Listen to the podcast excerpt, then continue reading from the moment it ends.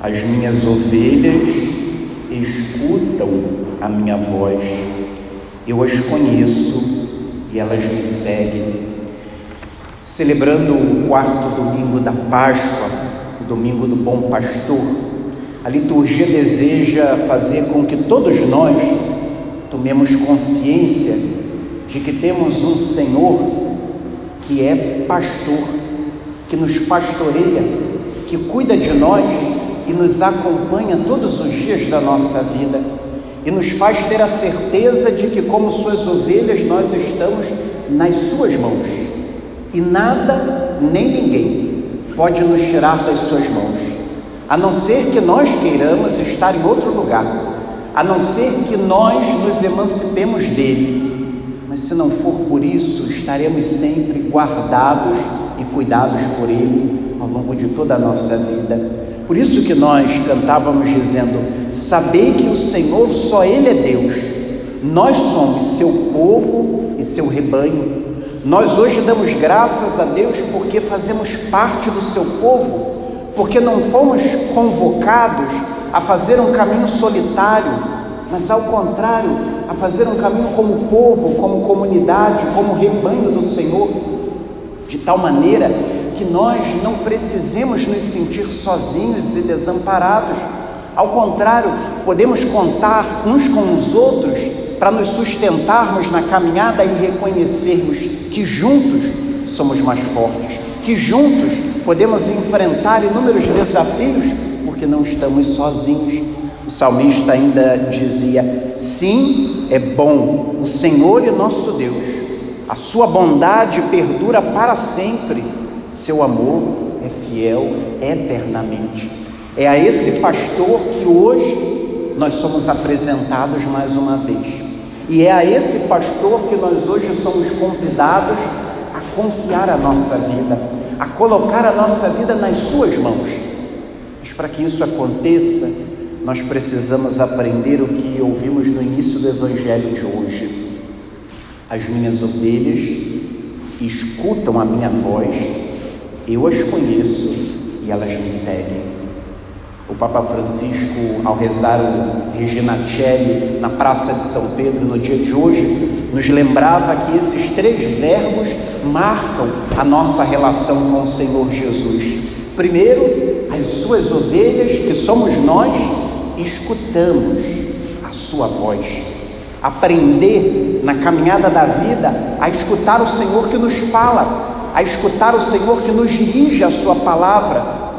Mas para que isso aconteça, nós precisamos aprender a escutar e a reconhecer a voz do Senhor.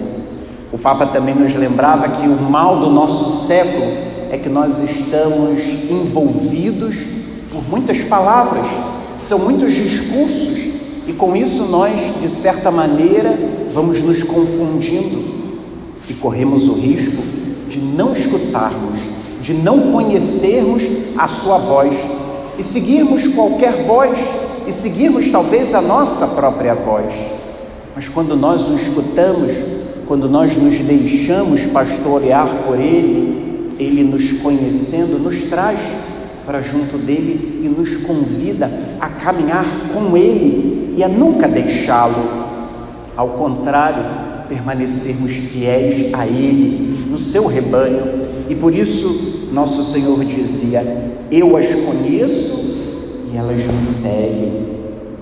Nós podemos, meus irmãos, escutar a voz do Senhor, mas não segui-lo.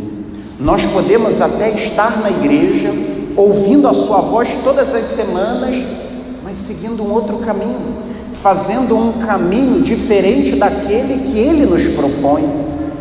Esse é um perigo que todos nós corremos. E aí nós optamos pelos nossos caminhos e depois queremos que o Senhor nos abençoe, nos proteja, nos ampare, mas nós o abandonamos. Nós resolvemos fazer um caminho sem ele. Nós resolvemos abandoná-lo.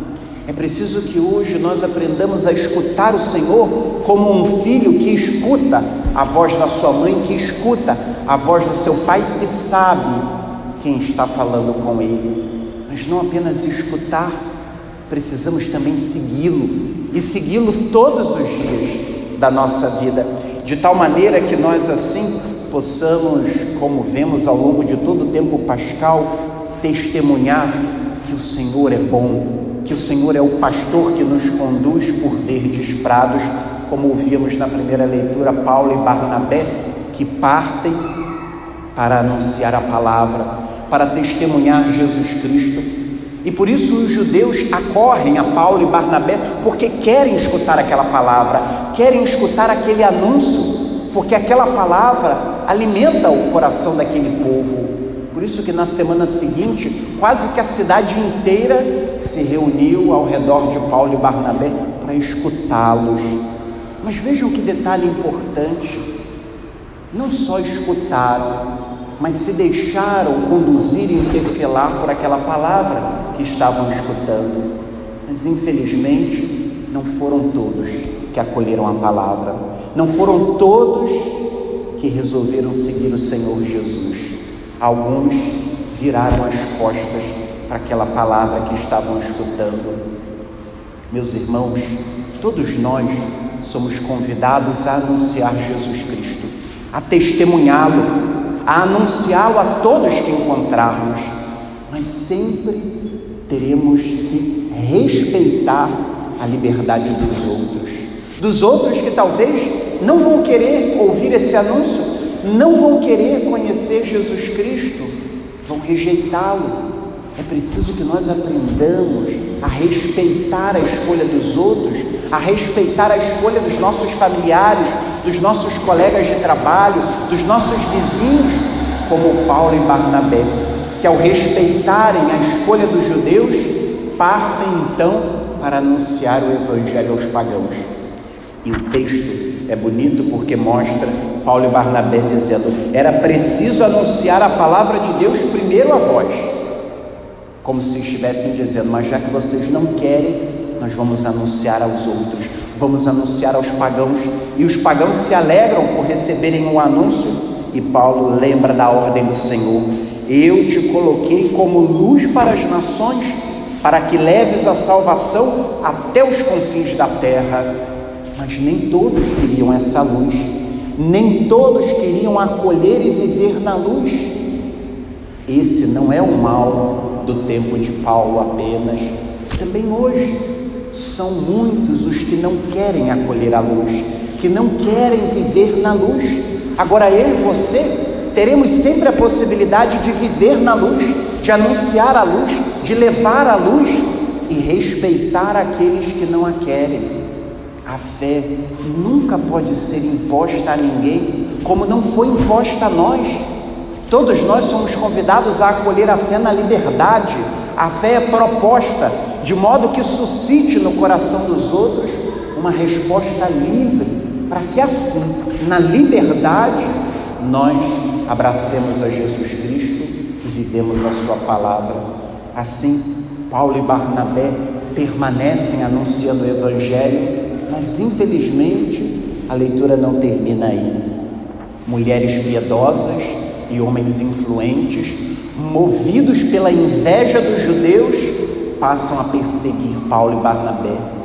Vejam que palavra luminosa para nós hoje, meus irmãos. Perseguição, a igreja sempre sofreu. Os homens e mulheres de igreja sempre sofreram e sempre sofrerão perseguição.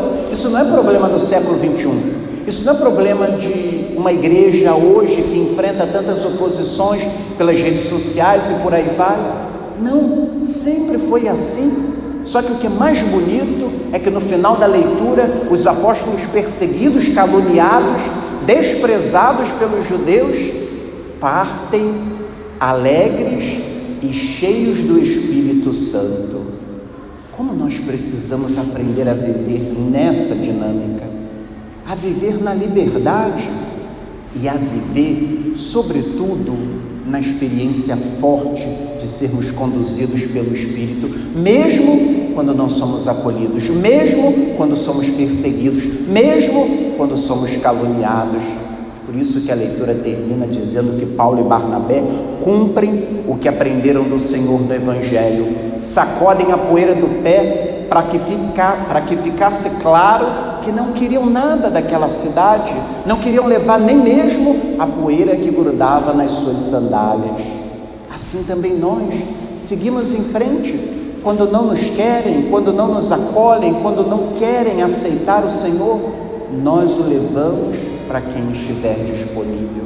Que o Senhor hoje nos dê a graça de nos sentirmos motivados a fazermos parte dessa grande multidão contemplada por São João na segunda leitura, a multidão que superou a grande tribulação e por isso agora diante do altar do Cordeiro, espera daquele que é o seu pastor a recompensa por uma vida totalmente entregue a Ele.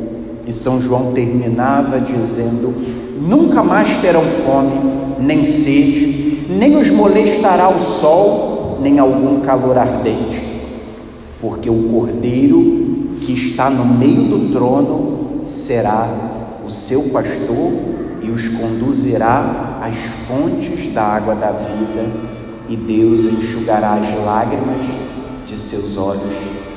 Que agradeçamos hoje ao Senhor porque nos chamou a fazer parte do seu rebanho. Que peçamos hoje a Ele a graça de permanecermos fiéis nas Suas mãos e que peçamos a Ele hoje a graça do Espírito para que, a exemplo de Paulo e Barnabé, nós também possamos partir para anunciar Jesus Cristo como o bom pastor da nossa vida e que esse mesmo Espírito nos sustente nas grandes tribulações pelas quais todos nós passamos, na certeza de que um dia, no reino dos céus, o bom pastor nos convidará a sentarmos à sua mesa, onde não haverá mais choro, onde não haverá mais dor e onde Ele mesmo nos servirá, porque o Senhor é bondoso e compassivo, e como cantávamos com o salmista, o seu amor é fiel eternamente e a sua bondade perdura para sempre.